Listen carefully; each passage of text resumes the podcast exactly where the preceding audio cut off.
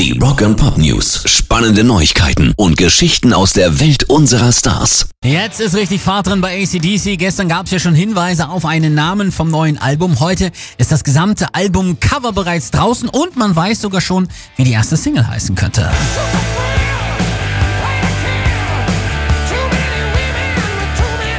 Laut einer Fanpage kommt das neue Album Power Up am 7. Dezember und vorher wird es schon eine Single mindestens geben und deren Namen kursiert auch schon. Shot in the Dark soll sie heißen und ich denke, sie wird innerhalb der nächsten zwei bis drei Wochen rauskommen.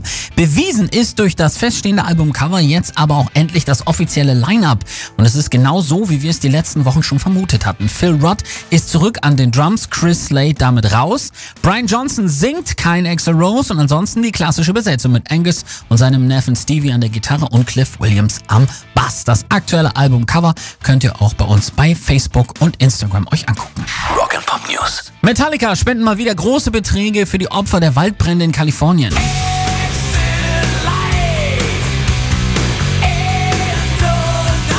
Mit ihrer Stiftung All Within My Hands gehen umgerechnet über 213.000 Euro an Organisationen, die Betroffene in Staaten wie Kalifornien, Oregon und Washington unterstützen. Großfeuer sind zu einem grausamen und unerwünschten jährlichen Ereignis in Kalifornien geworden und dieses Jahr mussten wir zusehen, wie sie sich auf die gesamte Westküste unseres Landes ausgebreitet haben, heißt es in einem Statement der Stiftung. Pairs Rock and Pop News.